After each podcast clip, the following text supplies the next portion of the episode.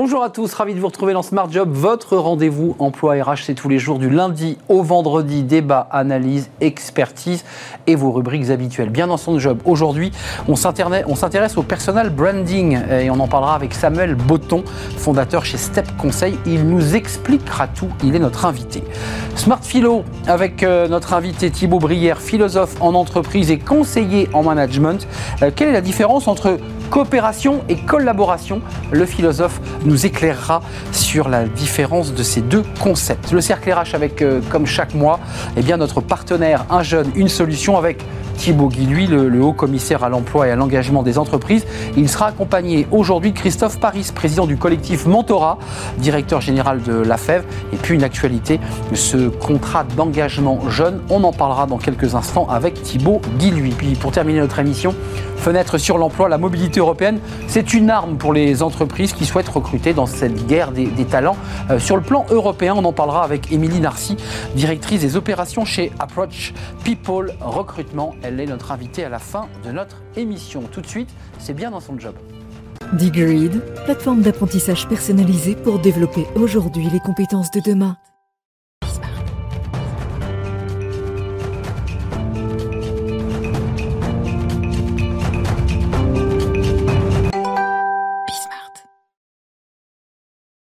Bien dans son job. On va évoquer aujourd'hui un, thème que vous connaissez peut-être ou que vous connaissez mal d'ailleurs, le personal branding. On va en parler avec Samuel Botton. Bonjour Samuel. Bonjour Arnaud. On est très heureux de vous accueillir. Vous êtes le directeur général et associé fondateur chez Step Conseil, qui est une toute jeune entreprise. Bah, lancée en septembre 2021. Septembre 2021. Vous lancez l'entreprise en septembre 2021 c'était, euh, disons que c'était dans les projets depuis un moment, on y réfléchissait beaucoup, et puis à un moment, il fallait euh, franchir le pas et passer la next step. Alors, vous, vous avez un, parcours euh, très intéressant dans des agences, agences de communication, agences de conseil, et je dirais c'est le fruit de, toute votre expérience que vous réunissez dans, dans Step Conseil. si on devait le définir en quelques mots, votre entreprise, c'est quoi? Qu'est-ce qu'elle propose comme service? Alors, Step Conseil, c'est un cabinet, un cabinet de conseil. Aujourd'hui, nous, ce qu'on propose, c'est vraiment les verticales que l'on maîtrise et sur lesquelles on on s'y connaît, donc à savoir les relations publiques au sens large et euh, peut-être euh, dans la, résonance anglo-saxonne du terme. On fait aussi beaucoup de restructuring en communication, c'est une discipline euh, qui reste relativement nouvelle, qu'on a essayé de mettre en application. Ça, ça me vient par exemple des expériences précédentes que j'ai eues auprès de certains clients qui, eux, faisaient du restructuring sur l'ensemble des entreprises. Ça nous a semblé important de le transporter. Ouais, parce qu'on en parle dans la finance, dans le marketing, dans les RH, mais assez rarement dans la communication. Non. C'est quoi le restructuring en et communication? c'est dommage. Ben, c'est d'arriver, par exemple, sur une entreprise, de s'apercevoir qu'il y a beaucoup d'initiatives, beaucoup d'envie, mais que les process et les méthodes ne sont pas là, et essayer de les amener à passer euh, une nouvelle étape, se développer, organiser leur process et avoir euh, une communication qui soit en ordre de marche efficace et surtout adapté au profil de l'entreprise. Est-ce que, malgré le fait que l'entreprise soit jeune, vous avez une vue euh, panoramique, je dirais un recul, est-ce qu'il y a une forme d'affolement, d'agitation en cette rentrée? On est déjà au mois de novembre des entreprises qui, euh, sentant cette reprise, veulent vraiment pas rater ce virage et veulent vraiment être accompagnées On va dire qu'il n'y a jamais eu de coup d'arrêt euh, réellement pour le secteur des relations publiques donc relations presse, lobbying. Euh, dans la... Vous rajoutez le lobbying. Hein. Le lobbying, on en fait sur certaines missions. C'est euh, des affaires publiques, c'est aller à la rencontre des institutionnels, sensibiliser sur des sujets, des problématiques. Ça peut dépendre. Et comme je vous disais, il n'y a jamais eu de, temps mort dans notre métier, puisque finalement, même un confinement ne nous a pas empêché de travailler et de continuer à apporter nos clients dans les médias.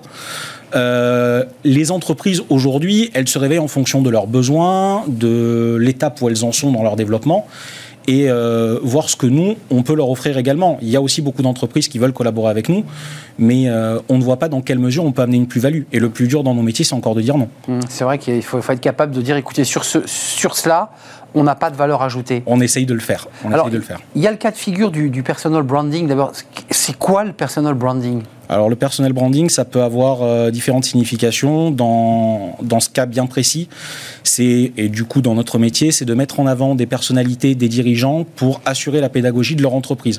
Euh, l'exemple le plus concret finalement, ça reste dans mon cas Phytocan, Alexandre Lacarré. Il est venu sur le plateau d'ailleurs. Il est venu sur votre plateau tout à fait. On a une personne. Ah, c'est vous qui étiez caché derrière en fait.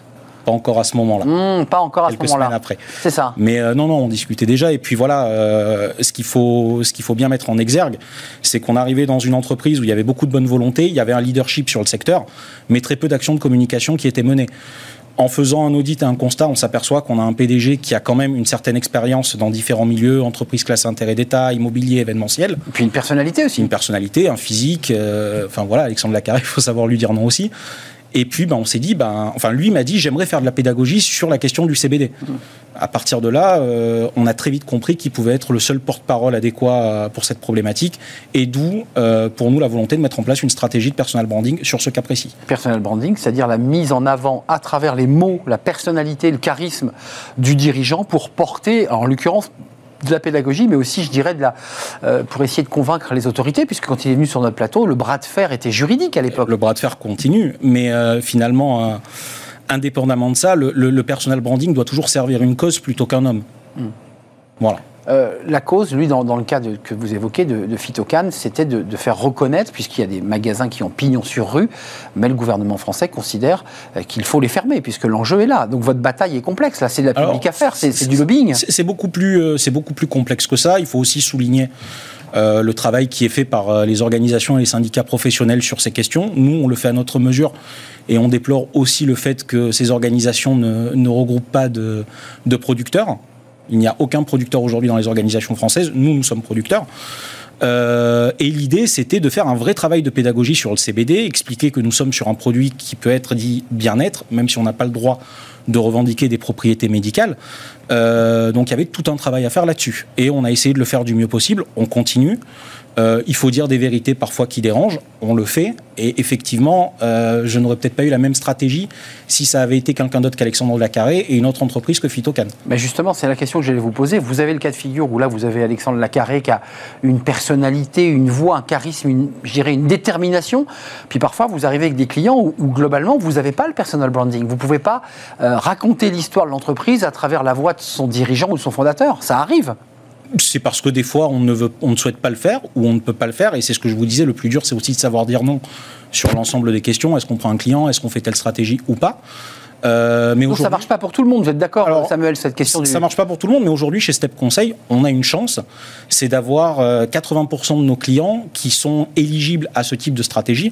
On essaye aussi de réfléchir et de ne pas vendre du personal branding à tout va, parce que, mmh. comme vous l'avez dit, ça ne va pas à tout le monde. Oui, ça, on vend du rêve et puis on s'aperçoit que bah, la personne n'arrive pas à, à, porter tout cela. Mais euh, non, l'important pour un personal branding réussi, du moins dans notre cas, c'est de soutenir une cause, une mission et euh, la visibilité d'une entreprise, d'un produit ou d'un service. Quel conseil vous donnez à une entreprise? Parce que votre métier, c'est quand même à la fois d'écouter euh, et de faire un diagnostic, souvent euh, long. Poser les bonnes questions. Poser les bonnes questions, puis ensuite d'apporter euh, des résolutions. C'est quoi les conseils que vous donnez aux entreprises aujourd'hui dans le contexte dans lequel on est de, de reprise? Prendre son temps, réfléchir, restructurer sa communication, de ne pas prendre se précipiter? temps, Prendre son temps et réfléchir, c'est euh, évidemment indispensable dans tous les cas de figure, que ce soit en crise ou hors crise, et peu importe finalement les circonstances. Euh, Aujourd'hui, c'est surtout de bien cerner les axes de communication sur lesquels on doit aller et aussi euh, les formats et les supports. C'est-à-dire, certaines entreprises, dans un premier temps, devront se contenter de relations presse et d'affaires publiques, quand d'autres ont des moyens plus étendus, d'autres objectifs et euh, iront sur de la publicité ou sur d'autres types d'activation. Donc la question c'est est-ce que vous, allez, vous, avez les moyens de vos ambitions? Si ce n'est pas le cas, posez-vous les bonnes questions et on peut vous aider à y répondre.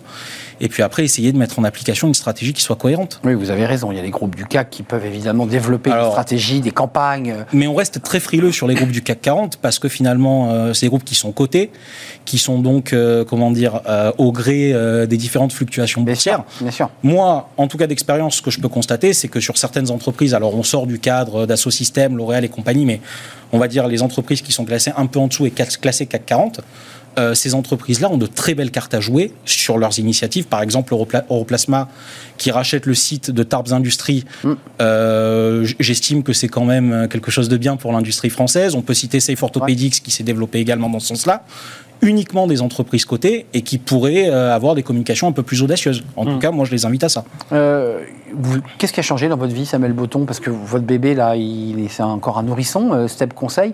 Qu'est-ce qui a changé dans votre vie? Pas grand chose. On essaye de faire notre travail toujours avec la même application, avec la même volonté. Moi, j'ai pour coutume de ah, dire. C'est vous le patron maintenant? Oui, oui, ça me met un, un stress différent. Maintenant, je fais les choses un peu plus pour moi, un peu plus pour la structure et ceux qui m'accompagnent. Là où avant, j'avais peut-être un peu plus de recul sur les choses. Donc on va dire que c'est le temps de latence pour s'adapter. Mais euh, non, c'est une aventure passionnante. Aventure, et encore, on le redit avant de se quitter, vous n'avez pas vécu, je dirais, les, affres du Covid, puisque vous nous l'avez dit, finalement, nous, on a continué, moi, j'ai continué à développer, à avancer. Arnaud, je, je, serais tenté de vous dire, Bismart a été lancé deux semaines après la fin du premier confinement. C'est exact. Donc vous avez travaillé les, deux mois avant pour mettre en place euh, cette chaîne, parce que les médias ne se sont pas arrêtés. C'était une consommation différente, c'était beaucoup plus de, de digital. Mais au final, ça a continué de tourner et nous, il n'y avait pas de raison qu'on s'arrête. Vous êtes un audacieux donc J'espère. On est des audacieux, parce que Bismarck est, une chaîne et la chaîne Encore des faut-il se donner euh, les moyens de ses ambitions.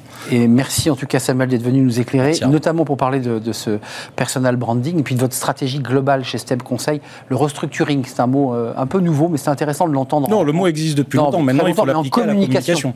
En communication, exactement. Vous m'avez euh, coupé l'herbe sous le pied. Merci Samuel d'être venu sur le beaucoup, Arnaud. DG associé fondateur chez Step Conseil.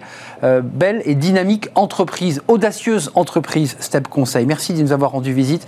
Tout de suite, c'est Smart Philo. Tiens, on va s'intéresser à un sujet qui, d'ailleurs peut intéresser vos, vos clients, euh, collaborateurs. Qu'est-ce que c'est exactement? On en parle tout de suite et c'est avec Thibaut Brière.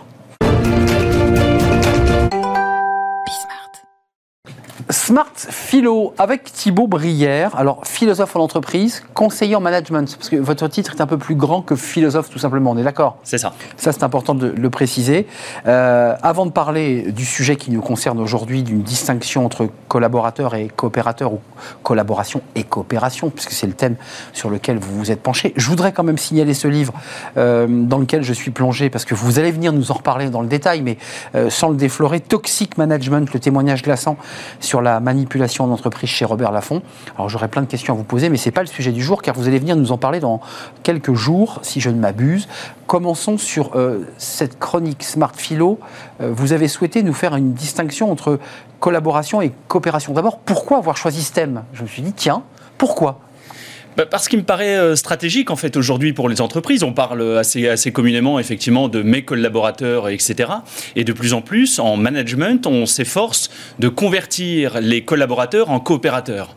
Et donc euh, avant des salariés, hein, Thibault, si je peux me permettre. Oui. Hein, euh, on, est salarié. On, dit salarié, puis on est rentré dans l'ère du collaborateur. Collaborateur, exactement.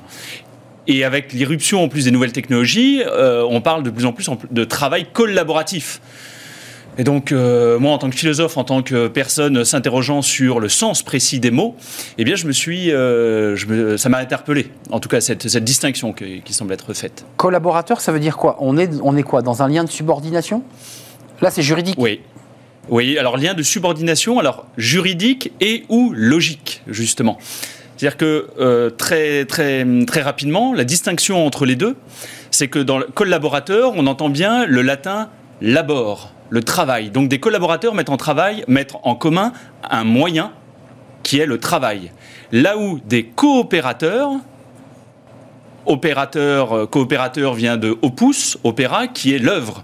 Et l'œuvre, c'est le résultat du travail. Et donc, le travail n'est pas au milieu, il est en haut. Il est, il est, il est en haut, c'est l'objectif. Enfin, le, travail plutôt, c'est le moyen. Et c'est l'objectif, c'est l'œuvre. Et de, sorte que des collaborateurs mettent en commun des moyens, là où des, là où des coopérateurs déterminent également les finalités, c'est-à-dire les objectifs, éventuellement la stratégie. Hum. Il, y a, un petit, il y, a, un petit, côté humiliant aussi parfois de, de traiter quelqu'un de collaborateur. Enfin, je sais pas, ça me fait penser à, à des phrases, euh, une phrase politique bien célèbre. Euh, quand on veut humilier quelqu'un, on, le considère euh, plus comme son collaborateur que son Premier ministre. ça, vous évoque quelque chose? Oui, effectivement. Nicolas Sarkozy qui, qui avait appelé ainsi dans un, célèbre discours François Fillon pour lui rappeler la différence hiérarchique entre les deux. Hum. Et donc il peut y avoir quelque chose d'humiliant. Eh bien, on le voit bien dans collaborateur, dans le labeur dont est tissé le mot collaborateur. Il y a à la fois la notion de pénibilité et la, notion de, enfin, et donc celle de de différence hiérarchique qui peut être perçue de manière pénible par les uns ou par les autres. Mais ils collaborent. La notion de collaboration peut être aussi vue sous un angle positif, Thibault. Il y a l'idée qu'on collabore, c'est-à-dire qu'on participe à une action commune. À une œuvre commune. À une œuvre commune. Euh, coopérateur, là, sur le plan juridique, si je me contente uniquement du juridique, et le philosophe va m'éclairer, coopérateur, on est dans les scopes. Alors, eh oui, là, sur le plan juridique, on peut dire qu'ils sont des coopérateurs. Ils sont dans une coopérative. Tout à fait, tout à fait. On est, on est dans le cadre de, de Scope. Euh, à ceci près, enfin, il faut quand même être averti que, y compris dans les scopes, par exemple dans les scopes qui, dans, les, dans lesquels les, les, personnes élisent des responsables, eh bien, il y a néanmoins, pour un temps donné, la personne élue, dans le, le temps de son mandat, exerce une responsabilité hiérarchique à l'égard. Et donc la hiérarchie n'annule pas pour autant la, la, coopération dans, dans, les, dans les scopes. Mais je voudrais juste rappeler une chose, euh, Arnaud, qui me paraît importante, c'est que l'essence même du management peut être justement d'essayer de convertir le, nécessaire en volontaire, le besoin en désir, c'est-à-dire des objectifs qui sont imposés de toute manière. Eh bien, l'un des rôles que l'on attribue aux managers, ça va être d'essayer de faire en sorte, de faire en sorte que les, ces subordonnés, ceux qui demeurent ces subordonnés, aient l'impression de travailler comme s'ils étaient des, égaux. Mmh. Donc de faire comme si. En fait, c'est une forme, pas de manipulation, mais on trouve les mots qui, vont bien, les formulations pour faire croire au subordonné en fait qu'il est un peu acteur et va accompagner tout cela, alors qu'en fait il le subit. C'est de ça dont il est question. Oui, aujourd'hui on parlerait de manipulation positive, on parle même de nudge management, et de fait les deux termes ont une parenté étymologique. Euh, management vient euh, du latin manus, et manus c'est également ce qui a donné lieu en français ah. à, à la manigance, à la manœuvre et à la manipulation. Et aujourd'hui, lorsque l'on parle de nudge, et notamment de nudge management, eh bien nudge, c'est pousser avec le coude. Et management vient du latin manu agere, qui veut dire pousser avec la main. Hum, donc c'est intéressant de revenir à l'étymologie des mots. Euh, tous les managers ne sont pas des manipulateurs, mais il y a quand même l'idée dans, la, réflexion que vous menez aujourd'hui dans cette euh, chronique Smart Philo qu'il y a une sorte de tentation d'effacer finalement le, la différence entre collaboration et coopération. Mais qu'est-ce que ça engendre, cette tentation de l'effacer, d'effacer la différence? Ça peut engendrer. Alors, d'une part, il, peut y avoir des, salariés qui y croient sincèrement, et puis à un moment, eh bien, le rappel se euh, enfin, la, réalité se rappelle à eux lorsque des difficultés surviennent. Eh bien, à ce moment-là, euh, alors qu'ils ont sincèrement cru qu'ils étaient des coopérateurs parce que c'était ce que leur manager leur racontait toute la journée en leur disant, bah, écoutez, dans l'entreprise, nous sommes tous égaux, euh, vos, idées valent la mienne, etc. Et puis, ils s'aperçoivent dans un certain nombre d'occasions que, en réalité, les idées de certains sont plus égales que d'autres. Est-ce que ça fait pas un peu écho au livre, pour, relier les wagons, au livre Toxic Management, il y a un peu de ça quand même dans, le, livre qui, est une plongée à l'intérieur, on en parlera, mais ça fait écho quand même euh, sérieusement à, cela quand même. Oui, oui, tout à fait. Euh, il, y a, il, y a de, il y a de, cela. Et euh, à ceci près que j'ajouterais, par rapport à ce dont je traite dans Toxic Management, qu'il y il peut y avoir donc une manipulation positive en l'occurrence. Et par exemple, lorsque je souhaite maigrir et que j'essaye de tromper ma faim, eh bien, je me, manipule pour le, pour le coup. Euh, mais la manipulation euh, est positive lorsqu'elle est avouée, lorsqu'elle est sue. Le propre d'une manipulation euh, perverse, c'est lorsque... À l'insu du collaborateur. Exactement, elle est euh, à l'insu. Euh, pour, terminer, il y a quand même cette idée aussi d'effacer les frontières entre les mots, mais aussi entre les concepts. Finalement, l'entreprise, c'est devenu un monde merveilleux. On est tous copains, on est tous égaux, on est tous amis. C'est devenu une forme d'écosystème presque de vie. Enfin, c'est ce qu'on entend beaucoup. Il y, a, quand même beaucoup cette petite musique-là. elle est positive d'un côté, puisqu'on y trouve un, lien social, mais elle peut être aussi négative. Elle peut être négative, c'est-à-dire que l'on a essayé de compenser un excès, l'excès dans un sens, un excès de hiérarchie avec des chefs qui faisaient sentir la distance qui les séparait de leurs collaborateurs, par un excès à un autre. Mais on ne corrige pas une erreur par une autre erreur, mais par le contraire d'une erreur. Et donc il faut sortir de ces excès. Et aujourd'hui, euh, la, plupart des salariés, de toute façon, en fait, ne sont pas dupes. Ils savent bien que leur entreprise, la plupart du temps, n'est pas une démocratie, mais elle relève de ce que l'on appellerait en philosophie politique un despotisme éclairé. Et donc, il vaut mieux avouer clairement euh, les relations de pouvoir à l'œuvre, dire aux salariés euh, ce sur quoi ils ont la main, ce sur quoi ils n'ont pas la main, plutôt que de leur raconter des histoires. Et c'est ce qu'on appelle aujourd'hui parfois du storytelling. C'est ça. Donc vous êtes plutôt pour le langage de vérité, c'est-à-dire une autorité assumée de celui qui, en est le garant, euh, plutôt que d'essayer de passer par des biais, des jeux, d'une forme d'égalité qui n'existe pas en entreprise, in fine. Par le contrat même d'ailleurs. On gagne toujours à être franc avec les gens et on ne manage pas les, les, personnes en leur racontant des, des histoires. Oui, mmh. Arnaud, c'est ce que je crois. Des fariboles des fariboles. Des fariboles, c'est un, mot que je crois qui est utilisé par le président Macron. Euh, merci Thibaut Brière d'être venu nous rendre visite. Euh, philosophe en entreprise, conseiller en management, vous accompagnez des entreprises et puis vous racontez de l'intérieur dans ce livre Toxic Management, le témoignage glaçant sur la manipulation en entreprise. On vient de parler de cette définition euh, de manager et, de son étymologie latine. Merci d'être venu et c'est sorti évidemment chez Robert Laffont. Il faut jamais oublier l'éditeur qui, qui vous accompagne dans cette aventure livresque. On fait une courte pause, Thibaut, euh, et on va se retrouver avec nos invités dans le cercle RH. Un jeune, une solution qui est notre partenaire. On va s'intéresser au mentorat aujourd'hui parce que c'est une initiative importante de dirigeants qui prennent de leur temps pour accompagner des jeunes euh, étudiants, euh, pour bien leur montrer la, voie. Et puis on va s'intéresser à son contrat d'engagement jeune qui vient de, de, sortir de terre. On va en parler avec Thibaut Guilluy et son invité juste après cette pause.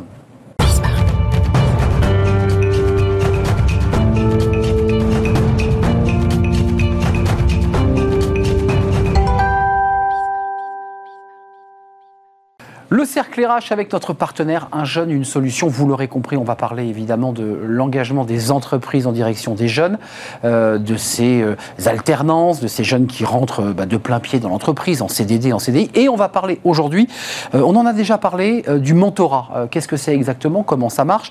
Vous qui êtes des décideurs, bah, prenez un petit peu de temps, de trois heures dans la semaine, voilà, pour accompagner une jeune fille, un jeune garçon, pour l'accompagner et lui montrer la voie. Et on en parle évidemment comme chaque mois avec notre euh, invité et partenaire Thibaut Guilluy. Bonjour Thibaut.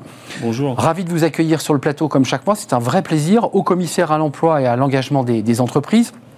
On dira quelques mots sur ce contrat d'engagement jeune, parce que le Premier ministre l'a dévoilé. Vous étiez à ses côtés, aux côtés de Jean Castex ce matin, parce que c'est un élément qui est au cœur de votre activité, cet engagement jeune. On, en parlera. Et puis votre invité aujourd'hui est Christophe Paris. Bonjour Christophe. Je suis ravi de vous revoir. Vous êtes venu il y a quelques mois, euh, lors de la première saison euh, Bismarck, justement pour nous parler euh, du mentorat. Et vous êtes le directeur général de la FEV. Qu'est-ce que la FEV, en quelques mots? C'est l'association de la Fondation étudiante pour la ville. On développe des programmes de mentorat dans les quartiers mobilise les étudiants pour qu'ils accompagnent des enfants ou des jeunes en, difficulté. Je suis par ailleurs aussi le président du collectif Mentorat. Exactement, euh, en service civique notamment, mais pas seulement, parce qu'il n'y a pas que le service civique, qui est d'ailleurs maintenant dans les onglets de la plateforme Un jeune, une solution, parce que dans la plateforme, il y a plein d'onglets. Allez jeter un œil, c'est très pratique. D'abord, Thibaut Guilluy, un petit mot avant de, nous plonger dans le, dans le mentorat, et d'ailleurs de savoir si votre précédente invitée a répondu, puisqu'on a la vidéo, hein, elle, a dit qu'elle allait s'engager. Je suis sûr que vous êtes en train de vérifier si elle s'est engagée. Euh, le contrat d'engagement jeune, euh, c'est quoi Comment ça marche? Et on a bien compris que l'esprit, c'était en fait quoi? D'aller chercher les décrocheurs, ceux qui n'ont pas de diplôme, pas de formation, qui sont entre guillemets à la rue, et de les remettre en quoi? En formation, à l'emploi? Mmh. à l'emploi au bout du bout et dans les entreprises, mais euh, en fait, euh, avec un jeune, une solution, euh, on a pu le décliner d'ailleurs sur, sur votre plateau, mais il y a une mobilisation très forte pour faciliter l'accès à l'emploi de tous les jeunes par l'apprentissage, par des aides au recrutement des entreprises, par la formation, par la création d'entreprises. Simplement, depuis des années et des années, notre pays, la France, euh, est plutôt en queue de peloton euh, sur l'insertion des jeunes les plus éloignés, ce qu'on appelle les NITS, euh, dans un langage un petit peu barbare. Ce qu'on rien. Ni en études, ni en emploi, ni en formation. Ils sont près d'un million en France, et parmi ceux-là, certains le sont depuis longtemps, plusieurs centaines de milliers. Ces jeunes-là, il faut les réactiver. Et c'est pas en leur proposant juste un suivi avoir un conseiller une fois tous les 15 jours, 3 semaines, qui vont pouvoir se remettre dans le bain. Et le contrat d'engagement jeune, c'est de proposer justement à tous ces jeunes une activation en fait, une mise en activité toutes les semaines, 15-20 heures d'activité de formation, d'immersion professionnelle, de stage en entreprise, euh, d'expérience dans, le, dans les associations. Bref, tout ce qui va contribuer à reprendre confiance en soi, à se remettre en perspective et à un moment donné, en étant debout, bah, de pouvoir euh, rechercher un travail. Ça démarre au 1er mars 2022, il faut, le préciser. Euh, il y a une somme, parce qu'il y a eu un vrai débat, j'imagine, qui a été tranché au plus haut niveau, sur l'intitulé même. Euh, contrat d'engagement jeune. Certains évoquaient un RSA jeune, vous vous souvenez de cette polémique. Et, d'autres disaient, mais non, ce n'est pas euh, une obole donnée aux jeunes pour les faire survivre. Non, c'est vraiment de les accompagner dans un chemin de formation vers l'emploi. C'est bien ça. Il y a un vrai débat sur cette somme. Hein. Vous, savez, euh, vous savez, quand un jeune prépare son avenir, soit il est en études, et d'ailleurs, quand il est en études, qui fait ses études, la société accepte tout à fait, et trouve ça tout à fait normal de lui accorder une bourse mmh. quand il n'a pas les moyens ou que ses parents ne peuvent pas lui apporter les moyens de pouvoir euh, euh, faire ses études et euh, de se nourrir, de se loger. Eh bien, c'est le même principe ici. Quand un jeune prépare son avenir, mais en euh, réfléchissant à son projet professionnel, en recherchant un emploi, bah, dans cette période-là, si la société n'est pas euh, à côté d'elle à lui accorder une bourse, finalement, une allocation, pendant cette période la plus courte possible, eh bien, ça ne peut pas fonctionner. Et donc, on donne les moyens aux jeunes de pouvoir réussir avec un vrai accompagnement, avec plein d'activités, de la formation euh, euh, sur mesure, et puis évidemment une allocation pour ceux euh, dont les revenus sont trop modestes. Ça me semble prématuré de vous poser la question, puis je vais, donner la, je vais demander d'ailleurs ce qu'en pense Christophe Paris, mais le pilotage, parce que s'il y a quand même un, débat de pilotage, de financement, d'organisation, est-ce qu'un jeune une solution Est-ce que le haut commissaire à l'emploi et l'engagement des entreprises va piloter cette, ce, ce, dispositif? Parce qu'il faut bien mettre en relation quand même des formations avec des jeunes. La plateforme Un jeune une solution c'est l'outil idéal enfin, je, où, je m'avance un peu Non, mais en fait, en fait, tout ça, ça s'inscrit en fait dans le prolongement d'un jeune une solution sur, euh, sur, euh, sur le pilotage, mais au-delà du pilotage, en fait, sur la philosophie. Derrière un jeune une solution, c'est quand même la promesse que pas un seul jeune se retrouve sur le bord de la route. Et donc, d'une certaine manière, avec ce contrat d'engagement, on va aller chercher les jeunes qui ont aujourd'hui encore du mal à se saisir de ces opportunités. Alors oui, bien sûr qu'on va euh, animer ce dispositif sous, la, sous la houlette de la ministre euh, du euh, Travail. Euh, je pense que c'est assez important en fait d'avoir aussi cette logique d'animation par et la confiance et la performance. Mmh. La confiance aux acteurs pour leur dire, vous savez, derrière chaque jeune, derrière chaque territoire, c'est tellement spécifique qu'il faut laisser une liberté quand même aux acteurs de pouvoir s'adapter. Donc confiance a priori. Par contre, évaluation a posteriori, c'est-à-dire est-ce que ça fonctionne, est-ce que ça marche, est-ce que concrètement les jeunes après derrière retrouvent un avenir, retrouvent un emploi? Et si ça marche, on accélère. Et puis là où ça dysfonctionne, eh ben on corrige. Euh, c'est un coût quand même, 500 euros. Vous touchez combien de jeunes? C'est quoi l'objectif? Parce qu'on dit qu'il y a 1 million et de jeunes qui sont aujourd'hui euh, en difficulté, voire des NIT. Est-ce qu'on est, on est sur cette échelle-là? Moi, le débat euh, aujourd'hui sur les chiffres 400 000, 500 000 ou etc. Moi, je peux vous dire que, en tout cas, nous, ce qui nous anime, c'est chaque individu qui. Et ce qui nous animait, c'est que il n'y ait pas un seul jeune qui a besoin d'un accompagnement et qui est prêt à s'engager, parce que c'est un vrai engagement avec des droits et des devoirs. Eh oui. Et qui est, ça la philosophie. Exactement. C'est pas 500 euros et tu fais rien. Non, pas du tout. On est d'accord. C'est vraiment un engagement à faire des stages d'immersion professionnelle, à faire des remises à niveau, à, à, faire des points réguliers, à suivre des ateliers collectifs, etc. Bref, de toute façon, les jeunes ont besoin aussi de cadres, ont besoin de soutien. C'est ça qu'on propose avec le contrat d'engagement. Hum. Et donc le, contrat, vous avez voilà. le mot contrat. C'est pour ça qu'on met l'accent sur le contrat. Et d'ailleurs, pour terminer, on est sur votre plateau, c'est un contrat d'engagement par les jeunes, un contrat d'engagement par la société qui s'engage auprès des jeunes à leur donner les moyens de pouvoir réussir. Et c'est aussi un contrat d'engagement des entreprises. Parce que ce qui est très important pour moi, et c'est ça qui va faire qu'on va réussir ensemble, c'est que dans la philosophie d'un jeune, une solution, vous savez, si les entreprises ouvrent leurs portes à cette jeunesse et que, évidemment, on aide ces entreprises à ouvrir les portes, à adapter, à donner des aides, à apporter des services, comme on le fait sur un jeune, une solution. À faire du mentorat. On va y arriver. Parce qu'on ne peut pas demander aux jeunes de monter l'escalier et de faire des efforts pour monter l'escalier si en haut la, porte, est fermée. à double tour. Hum. Et donc c'est important que chacun fasse mouvement et euh, ça va être un, bonheur que de mobiliser les entreprises et d'aller à la rencontre de tous ces jeunes parce que moi je peux vous assurer, je passe ma vie avec ces jeunes, je vais dans les quartiers, je vais dans les missions locales, je vais dans les associations. Ça fait 20 ans que je fais ça et des pépites il y en a plein. Et comme les entreprises cherchent des ressources, des talents, des potentiels, eh bien c'est aussi là qu'elles vont les trouver ça vous inspire quoi? Parce qu'on va parler du mentorat, mais finalement, on n'est pas très très loin de l'initiative euh, lancée avec ce contrat d'engagement jeune, mars 2022, ça démarre pas demain. Qu'est-ce que, qu'est-ce que vous en pensez Non, on n'est pas loin, et, c'est euh, nous, en, tant qu'acteurs, on trouve ça, euh, on accueille ça très très positivement, parce qu'on le sait, pour, pour les jeunes qui sont sans formation, sans emploi, plus la période est longue d'inactivité, plus c'est compliqué en termes d'insertion. Et donc ce dispositif qui va permettre de croiser à la fois une aide euh, financière dont ces jeunes ont besoin au, quotidien, mmh. et en même temps un vrai programme qui leur permet de d'obtenir un certain nombre de leviers pour pouvoir s'insérer concrètement. La notion de contrat me semble intéressante quand même. Ce croisement-là, donnant, donnant. Ce croisement-là est vraiment extrêmement intéressant. Euh, le mentorat, parce que je, voudrais vous donner la, parole, Thibaut Guy, lui, on va, on va se tourner vers le, mentorat. Euh, on va enfin, euh, cette question du mentorat, vous en avez fait un grand, grand événement il y a quelques jours. Mhm. On va ensuite rentrer dans les détails, mais j'imagine que vous avez été, pas surpris, mais, mais presque ému de voir que des grands patrons, des gens qui ont des emplois du temps, mais, mais serrés, week-end compris, on dit banco. Je pense notamment au patron de Free, Xavier euh, Niel. Et, et d'autres qui ont dit j'y crois. Euh, Xavier Huyard de Vinci. J'y C'est crois. pas rien quand même. J'y crois, mais plus que j'y crois, je m'engage. Ça, ça a une valeur qui est euh, beaucoup plus Ouais. forte. Un jeune, un mentor, on a vu l'occasion de, de le dire. Vous savez, vous pouvez mettre tous les plus beaux outils pour que les jeunes puissent s'en sortir. Euh, la réalité, c'est que pour certains jeunes, ils n'ont pas forcément accès à l'information, ils n'ont pas forcément suffisamment confiance en eux pour pouvoir se saisir des opportunités, y compris de l'apprentissage ou y compris des offres d'emploi qui sont sur le marché.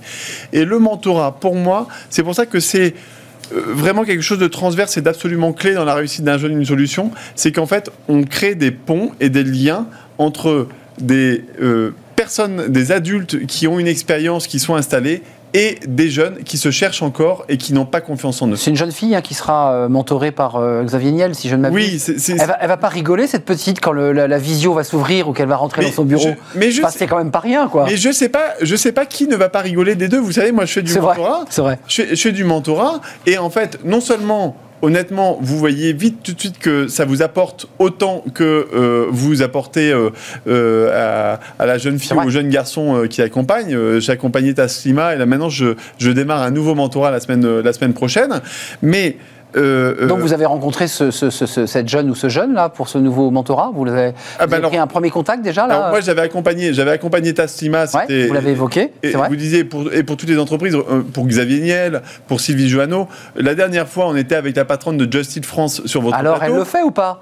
Elle avait découvert le mentorat. Bah, Figurez-vous que depuis, euh, depuis euh, vendredi dernier, justement, eh bien, on l'a non seulement connecté euh, avec Fatoumata. Euh, là, c'est avec l'Association nationale des apprentis de France, parce que le mentorat pour les jeunes apprentis, c'est formidable. Oui. Et donc, ça y est, Fatoumata, à la patronne de Just Eat France, comme, comme mentor. Et elle, génial. elle s'engage. Ce qui est génial, c'est que c'est la dirigeante qui le fait. Du coup, son COMEX, euh, elle m'a euh, déjà dit que a priori, Ça fait moteur quoi. elle allait faire du 100% sur le COMEX.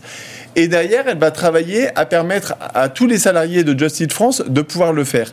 Mais je pense que l'exemplarité, quand on est dirigeant, et pour les dirigeants qui nous écoutent, c'est très important.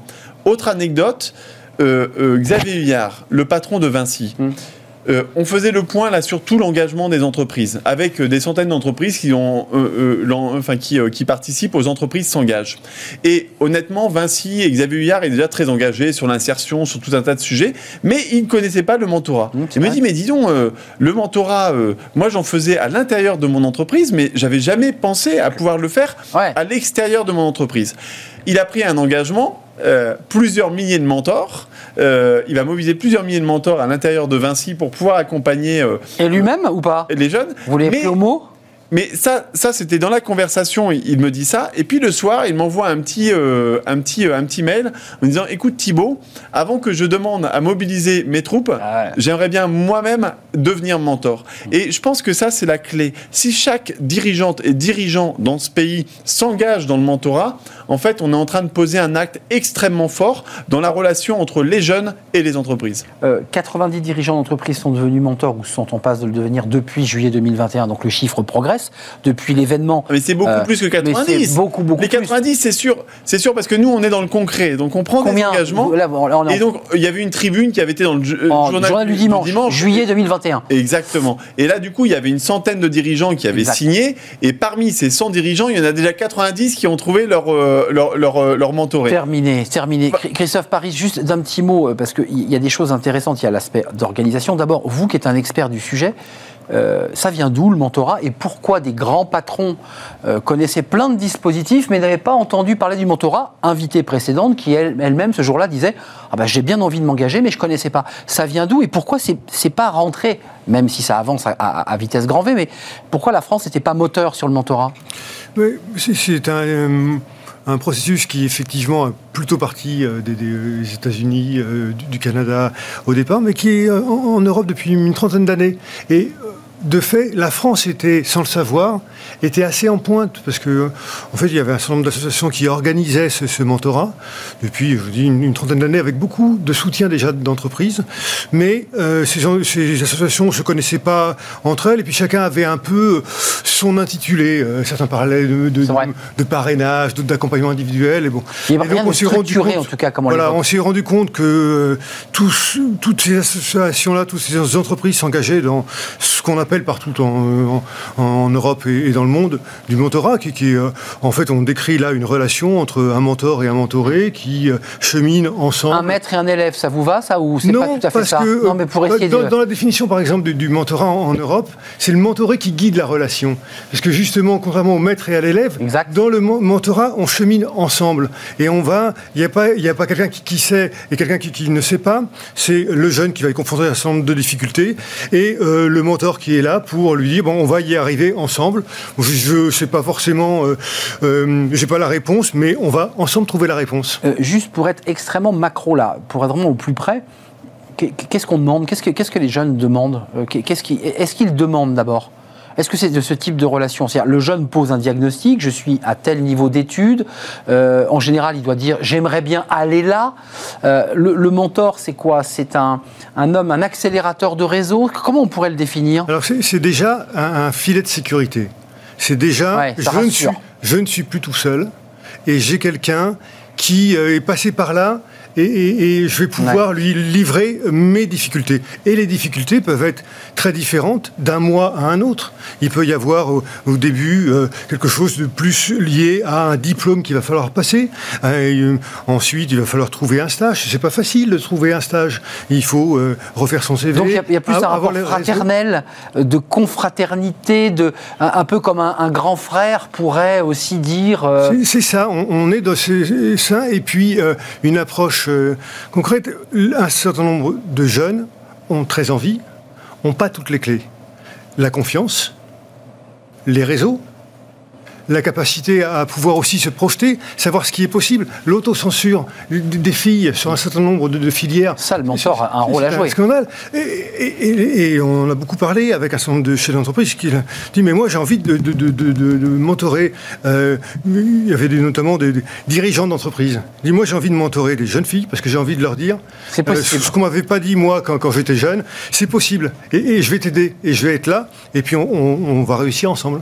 Thibaut Guilluy, il y a l'organisation, il y a tous les chiffres qui sont d'ailleurs euh, totalement euh, euh, bah, qui sont sortis du cadre, puisque depuis il y a beaucoup plus d'entreprises, mais il y a des millions d'euros, il y a de l'organisation, il y a une politique, il y a une volonté. Mm. Mais vous êtes mentor. Comment vous la définiriez cette relation, puisque vous avez terminé un premier processus et puis vous en ouvrez un autre, un nouveau mentorat. c'est quoi? C'est grand frère? C'est un père bienveillant? C'est une écoute? C'est quoi? J'ouvre mon carnet, je te donne un mail? Comment on fait? Moi, je dirais c'est quand même une disponibilité à l'autre. Euh, et puis euh, effectivement, euh, peut-être quand même, enfin voilà, ce, mot d'entraide, d'avoir envie de prendre un petit peu de temps pour un jeune, de l'écouter.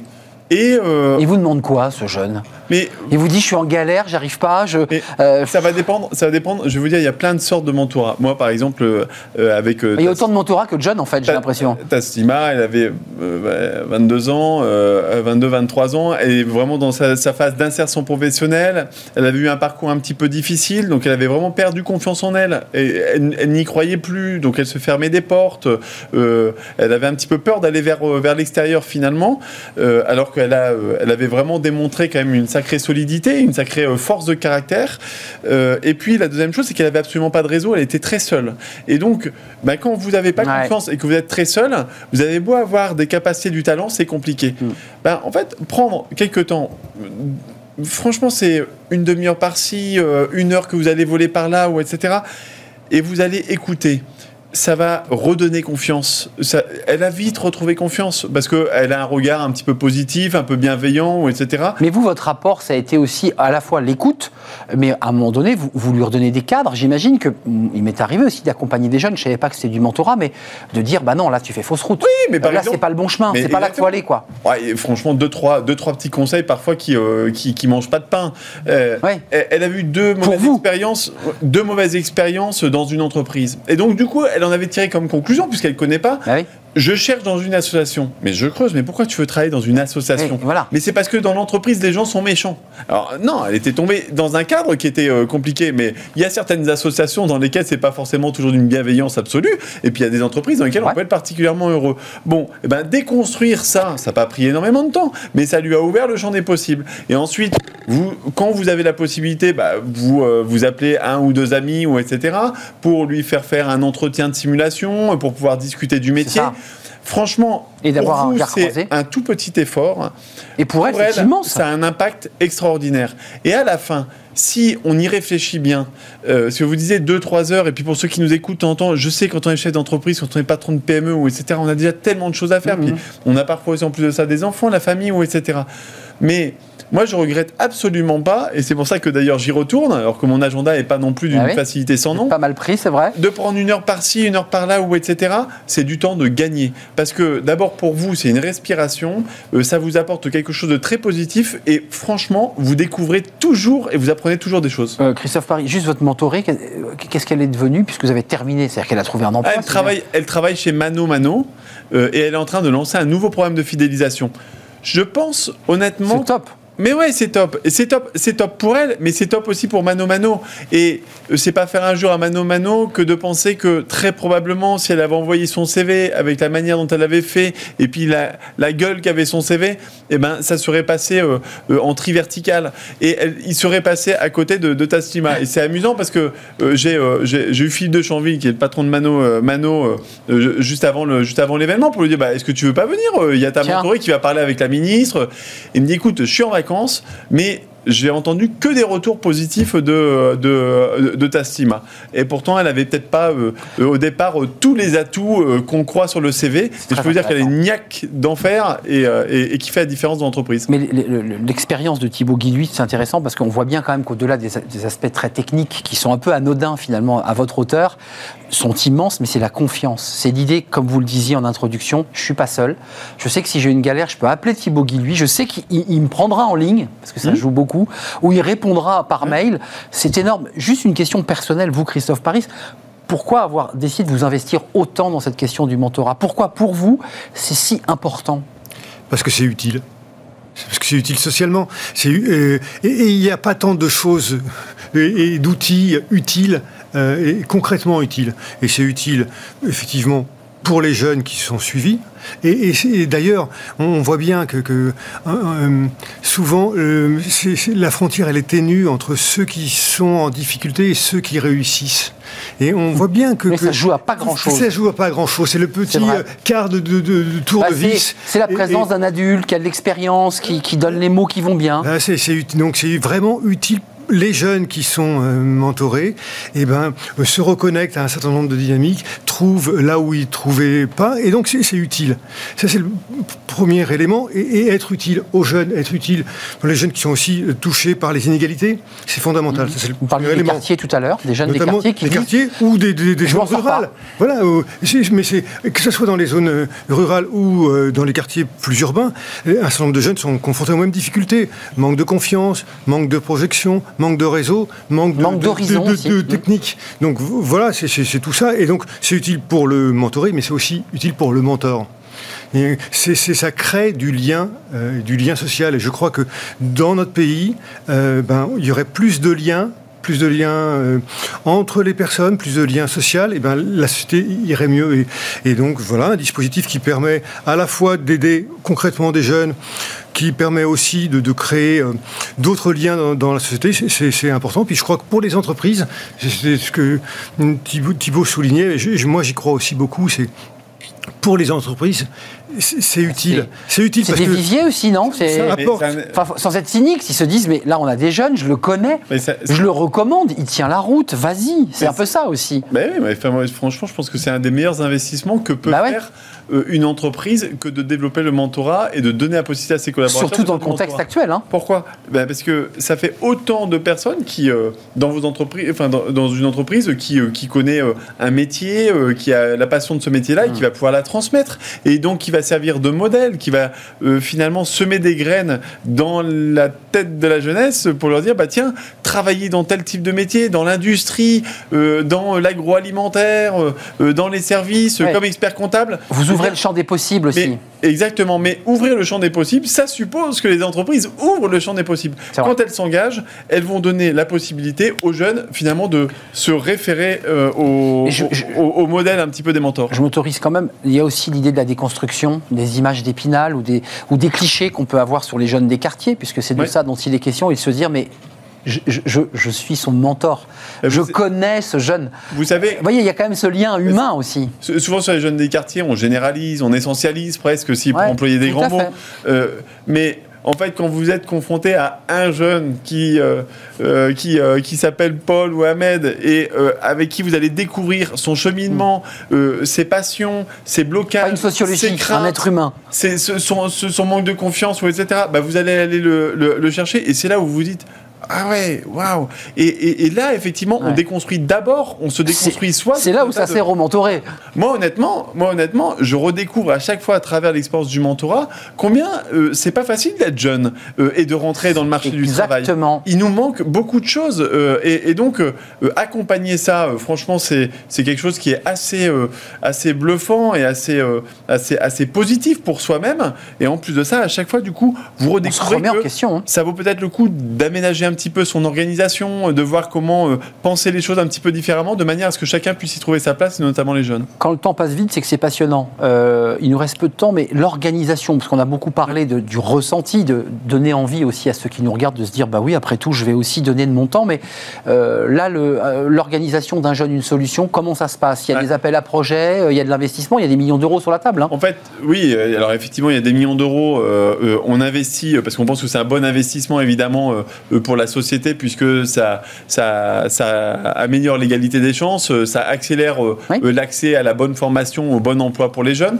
Donc, c'est très bon pour la société. Ça coûte vraiment pas très cher pour ce que ça euh, euh, apporte à la société.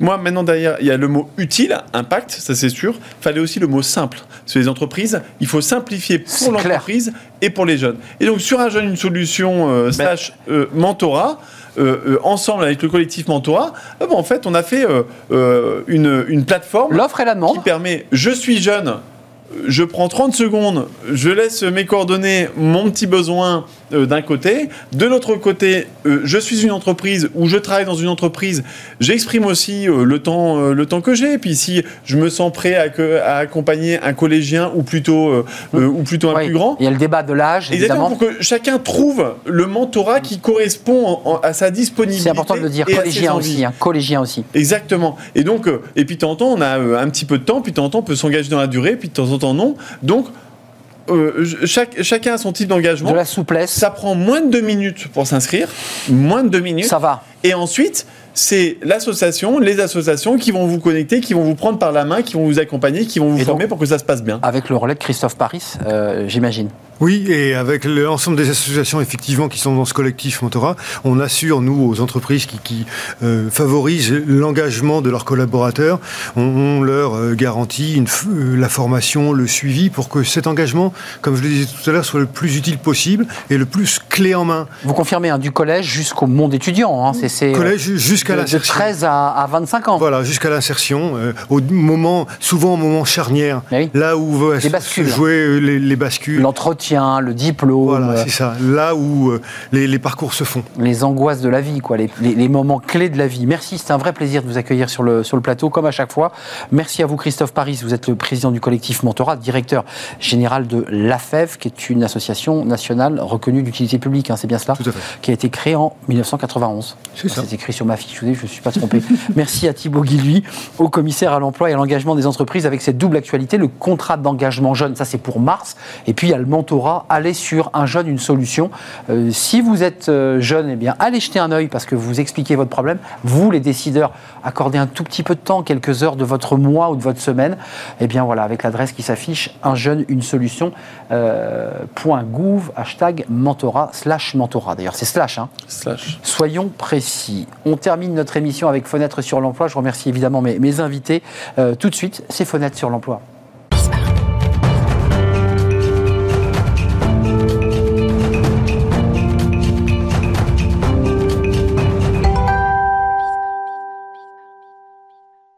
Fenêtre sur l'emploi, on parle euh, du recrutement, de la guerre des talents, ça on en parle beaucoup, mais on va en parler sur le plan européen, parce qu'il y a une guerre des talents ici en France. Mais euh, vous me direz, bah, si vous ne trouvez pas ici en France, bah, élargissez euh, votre champ de recherche au plan européen. Et justement, on en parle avec Émilie Narcy. Bonjour Émilie. Bonjour. Merci d'être venue sur ce plateau. Je dis merci parce que vous arrivez de Dublin. Oui, ce matin. Voilà, donc c'est quand même un. C'est pas rien. Directrice des opérations chez Approach People Recruitment, dont le siège est à Dublin, Exactement. créé par un Français. C'est ça. Et, euh, et vous avez essaimé parce qu'il y a aussi euh, des bureaux en Europe et à Paris en particulier. Euh, ça, c'est les chiffres de la Commission européenne euh, qui ont été publiés début 2021 sur la mobilité. Il y a 17,9 millions euh, d'Européens qui vivent dans un autre euh, pays de l'Union européenne, dont 13 millions en âge de travailler. Euh, J'imagine que vous qui travaillez non pas sur un bassin euh, irlandais euh, ou français, sur le bassin européen, j'imagine que la crise Covid a, a- a dû démultiplier vos- votre activité, non? Alors, l'après-Covid, oui. L'après-Covid L'après-Covid, euh, euh, Laurent Gérard-Clodon, le fondateur de la société, on en parlait ensemble cette semaine, me disait euh, il y avait une envie d'ailleurs avant. Et aujourd'hui, il y a un besoin d'ailleurs. Euh, le Covid a vraiment accentué ce besoin d'aller chercher ailleurs. Et en plus, c'est devenu un besoin pour les entreprises également. On parle de la guerre des talents euh, de tous les côtés.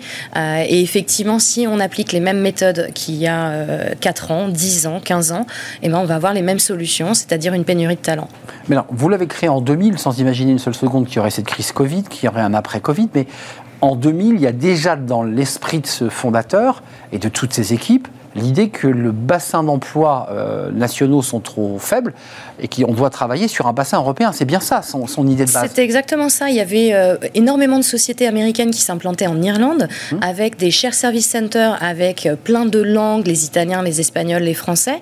Euh, et on voyait que les entreprises peinaient à recruter. La barrière de la langue, la méconnaissance des diplômes, de comment on fonctionne, les CV et les attentes des candidats. Et du coup, on a été, nous, un lien connectant entre les Français et les entreprises irlandaises. On connaissait l'Irlande, on connaissait la France. On a pu connecter. Et derrière, on a embauché des gens natifs espagnols, allemands, qui avaient les mêmes connaissances de leur pays pour, euh, pour faire ça.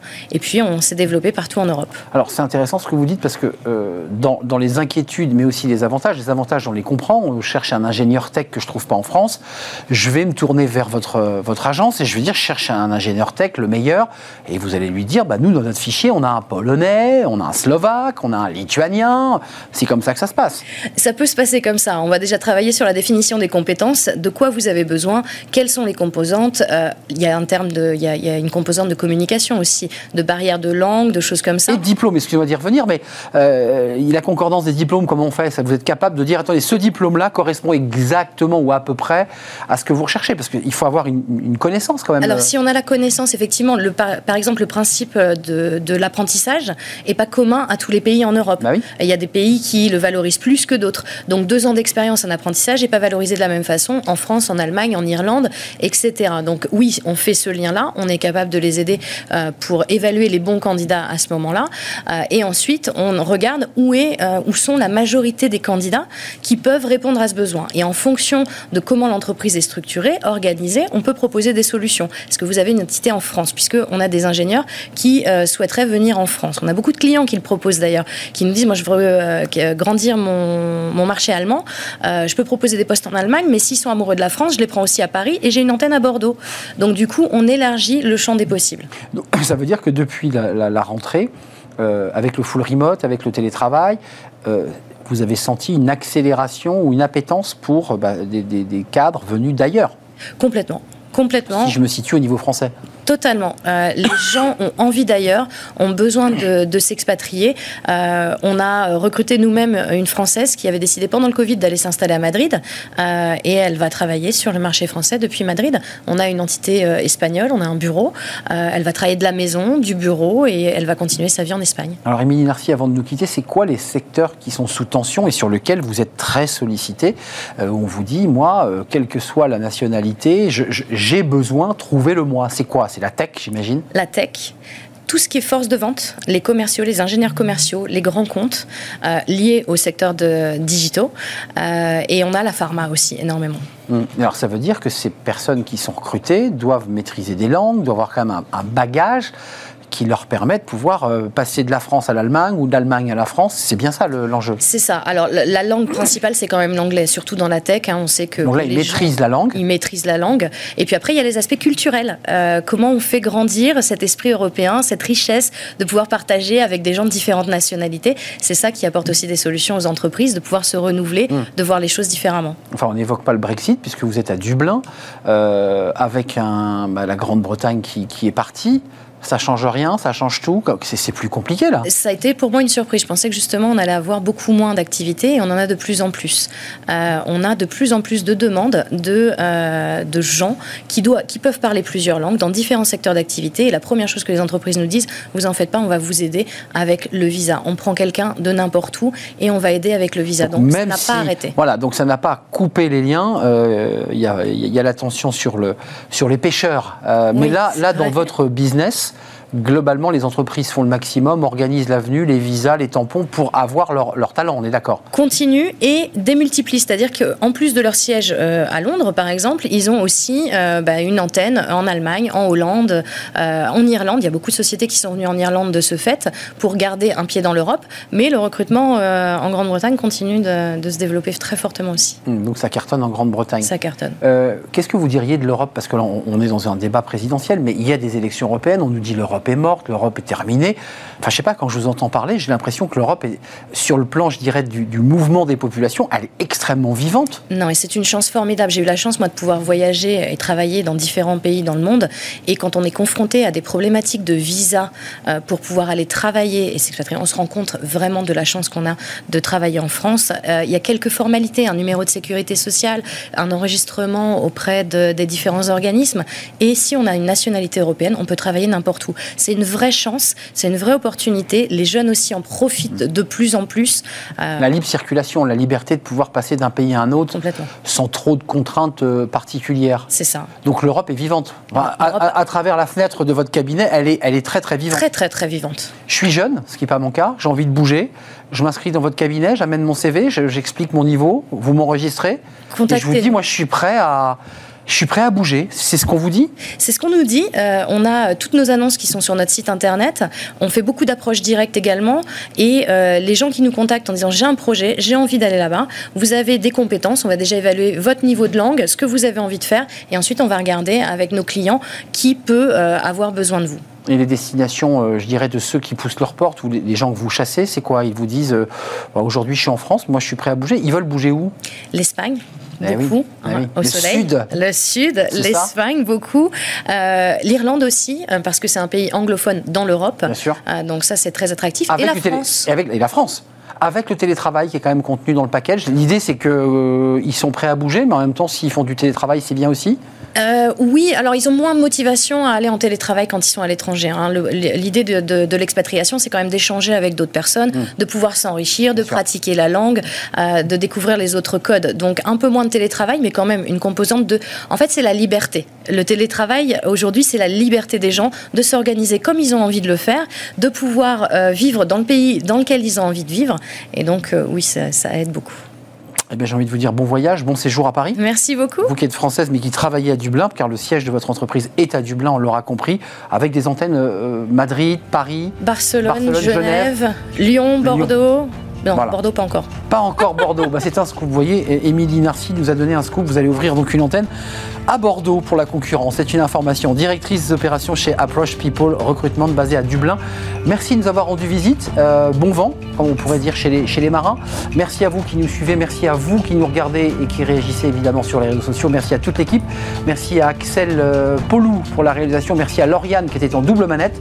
Euh, merci euh, à Guillaume pour le son. Merci à Fanny Griesmer et à Margot Ruot qui m'accompagne dans cette aventure quotidienne. Je serai là demain. D'ici là, portez-vous bien. Bye bye.